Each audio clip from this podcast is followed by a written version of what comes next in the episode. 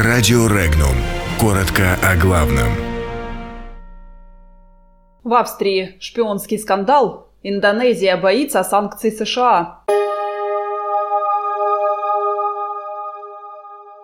Вашингтон не приемлет защиту Северной Кореи от санкций.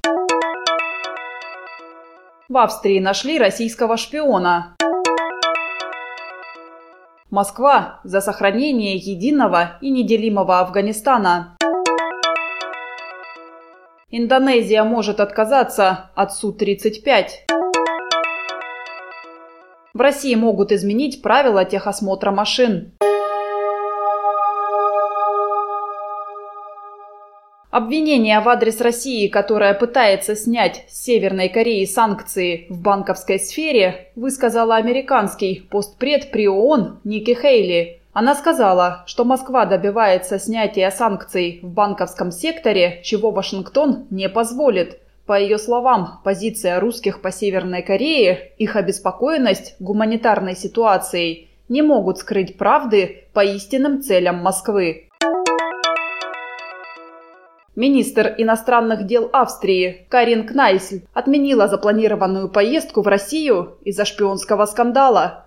Канцлер Австрии Себастьян Курц потребовал объяснений от Москвы, подчеркнув, что любой шпионаж в Европе неприемлем. Под подозрение попал 70-летний полковник из Зальцбурга, Предположительно, он начал работать на Москву еще в 90-х годах за денежное вознаграждение, сообщая секретную информацию о вооруженных силах Австрии и другие данные.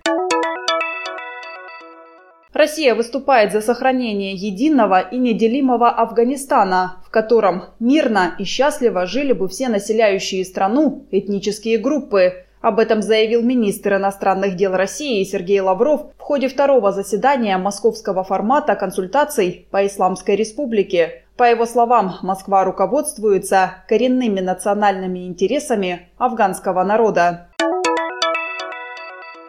Индонезийская программа по закупке российских истребителей Су-35 все еще может не состояться из-за угрозы санкций со стороны США. Представитель военно-воздушных сил Индонезии, первый маршал Навян Самога, заявил британскому изданию «Джейнс», специализирующемуся на военной и транспортной тематике, что закон США о санкциях может заставить Индонезию покупать западные военные самолеты.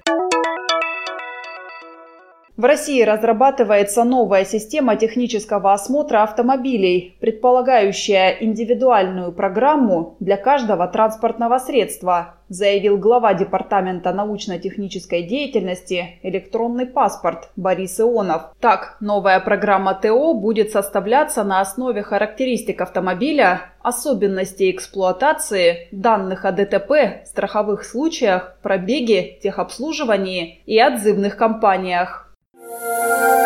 Подробности читайте на сайте Regnum.ru.